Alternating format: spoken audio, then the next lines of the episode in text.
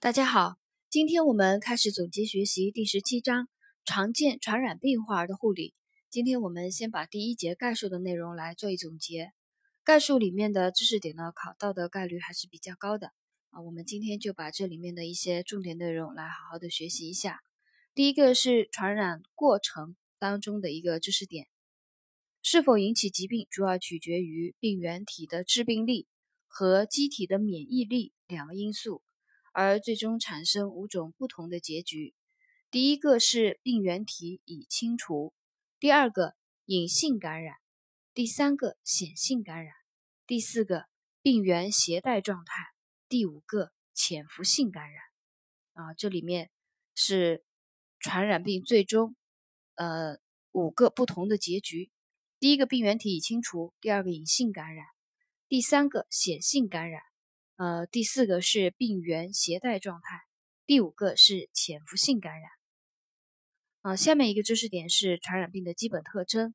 传染病呢，与其他的疾病主要区别在于它有四个基本特征。第一个是有病原体，第二个有传染性，这是传染病与其他感染性疾病的主要区别。第三个是有流行性、季节性和地方性。第四个有免疫性，有免疫性呢，指的是人体感染病原体以后，均可产生特异性免疫。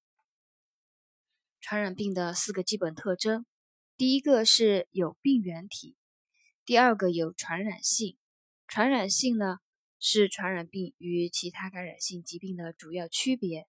第三个是有流行性、季节性和地方性，第四个是有免疫性。人体感染病原体以后，均可产生特异性免疫。第三个重点，传染病流行的三个环节啊，这个我们最熟悉了。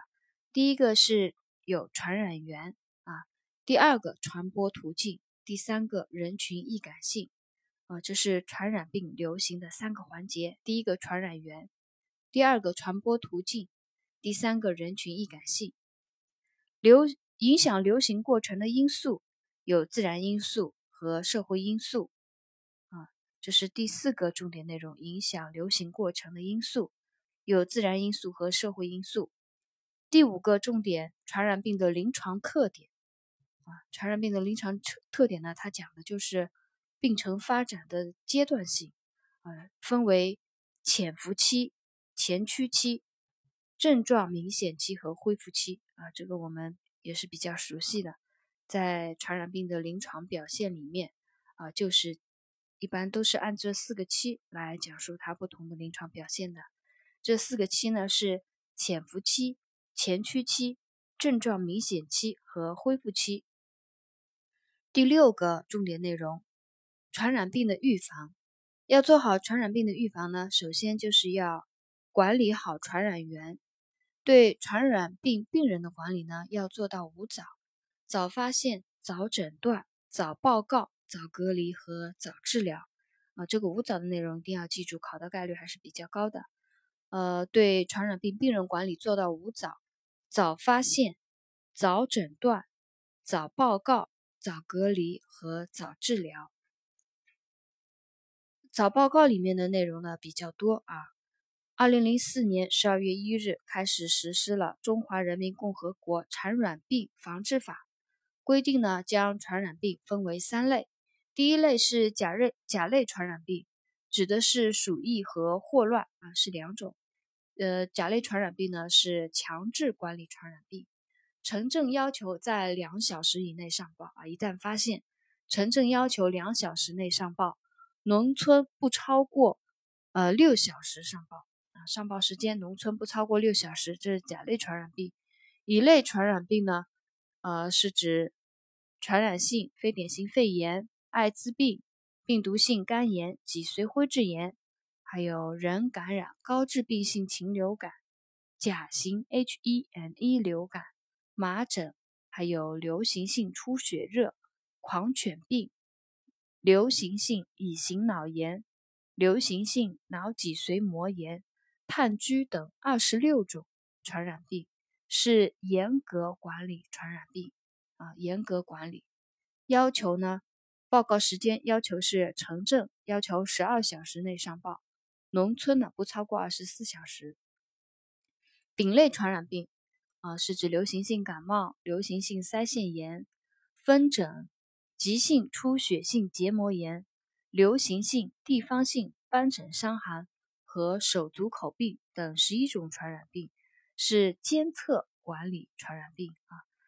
丙类传染病是监测管理传染病，呃，它的监测的时间啊，报告方法啊，监测点对。按乙类传染病的方法进行报告，也就是城镇要求十二小时内上报，农村报告时间呢不超过二十四小时。这是对呃传染病病人管理里面的一个要求。对接触者的管理啊，管理传染源，不光要管理好病人，还要管理好接触者。对接触者的管理要做好呃检疫。检疫呢，就是对接触者采取的防御措施，叫做检疫。检疫期限啊，是从最后接触之日算起，相当于该病的呃该病的最长潜伏期，就是检疫期限。接触者啊，对接触者的管理就是做好检疫。检疫的期限呢，是从最后接触之日算起。相当于该病的最长潜伏期，啊，这个也要了解一下。预防传染病的第二个重要措施就是切断传播途径，啊，这里面有一个知识点呢，就是要做好三管二灭，呃，三管二灭就是管水源、管饮食和管粪便，二灭呢是灭苍蝇和蟑螂啊，三管二灭，管水源。管饮食、管粪便，二灭呢是灭苍蝇和蟑螂。第三个重重要的措施啊，预防传染病重要措施就是保护易感人群。疫苗的接种是预防传染病的有力武器啊，预疫苗的接种是预防传染病的有力武器啊，通过疫苗接种来保护易感人群。第一节概述的。呃，第七个重点内容呢，讲的就是小儿传染病的护理管理，主要做好以下几点。第一个呢，就是建立预诊制度啊，建立预诊制度。呃，预诊建立预诊制度的内容包括，就是传染病门诊与普通门诊要分开，患儿先预诊以后，按不同的病种，分别在指定的诊室进行诊治。患儿诊治完毕以后呢。由指定的出口离院或者是入院，啊，这是第一条，建立预诊制度。第二条就是严格执行消毒隔离制度。第三个就是做好疫情的报告，啊，第四个密切观察病情。第五个卫生宣教，啊，这些内容呢，呃，就比较简单了，我就不再复述。呃，这个一节里面的重点内容啊，比较难记的。呃，主要就是一个传染病预防里面对传染病病人管理的内容，我再把它总结一下。对病人对对传染病病人管理做到五早，五早呢就是早发现、早诊断、早报告、早隔离和早治疗。呃，那个早报告里面的一个一个知识点啊，再总结一下。二零零四年十二月一日开始实施《中华人民共和国》。传染病防治法规定，将传染病分为三类：甲类、乙类和丙类。甲类传染病呢，是指的是鼠疫和霍乱两种，是强制管理传染病，城镇要求两小时内上报，农村要求不超过六小时。